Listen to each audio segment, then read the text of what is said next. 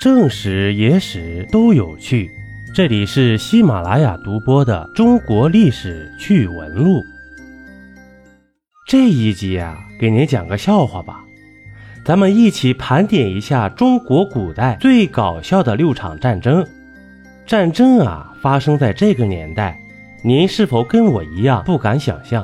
比如俄乌战争，在中国的历史上发生过一些搞笑的战争。下面啊，咱们就一起盘点一下。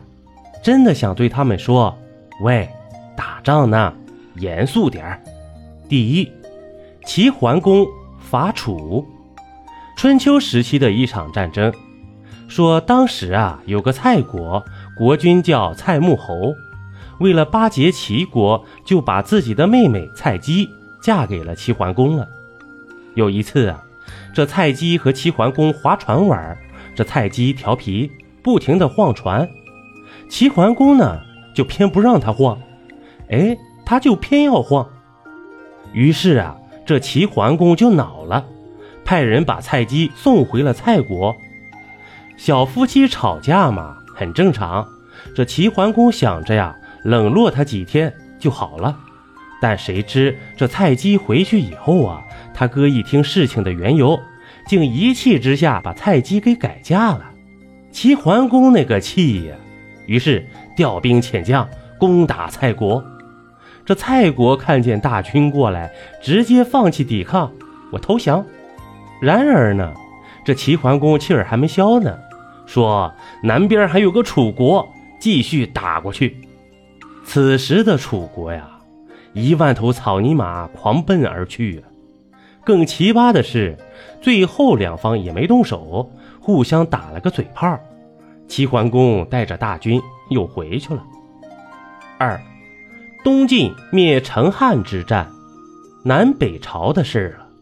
说当时有个陈汉国，国力比较弱，于是东晋就派了一个大将叫恒温，准备出兵灭了他。这恒温呢，倒也争气，接连获胜啊。可此时啊，退无可退的成汉皇帝被逼急眼了，带领手下士兵拼死抵抗。这一下呀，恒温扛不住了，损失惨重啊！参军呢也战死了，还被对方射中了马头。情急之下呀，恒温就传令打算退兵了。可谁知负责击鼓的那个人听错了，击成了前进的鼓了。士兵们一听。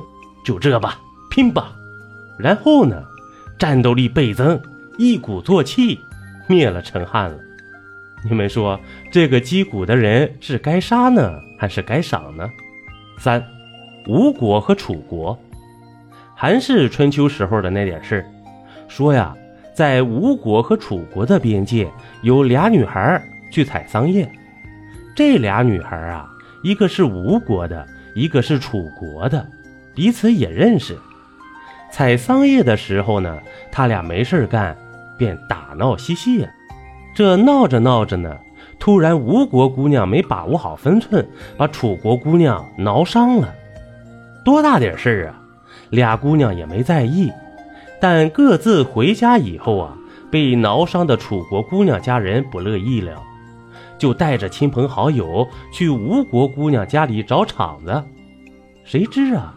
这吴国姑娘家人也是个暴脾气啊，两家于是就打起来了，事情闹得比较大，出了人命了。然后呢，双方你来我往，县官知道了，上层知道了，都不愿意服软，最后闹到了楚王、吴王那里，果断出兵啊，采个桑叶，挠破点皮儿，至于吗？四鸦片战争。这背景啊就不多介绍了，这大家都知道。说下战场上的事儿，这道光帝呀派了当时的名将（打引号的啊），这名将杨芳呢一上场，杨芳一看不行啊，英国那炮怎么打得这么准啊？我军为什么总是打偏呢？一定是用了什么妖术，不行，我也得用。于是啊，他便下令。全城征集女人用过的马桶，然后把马桶放在一排排的木筏上，每个马桶有一个副将把守着。对着英军的方向，以此来破坏英军的妖术。结果呢，可想而知，不仅大败，那些把守马桶的副将还都被胡一脸翔啊！五，义和团和第四个发生的事啊差不多，不过呀，义和团的做法要更妖娆很多。为了对付敌方的大炮，找来全城的妓女，脱掉裤子，屁股对着敌军，觉得吧，这样做敌军的大炮就打不出来了。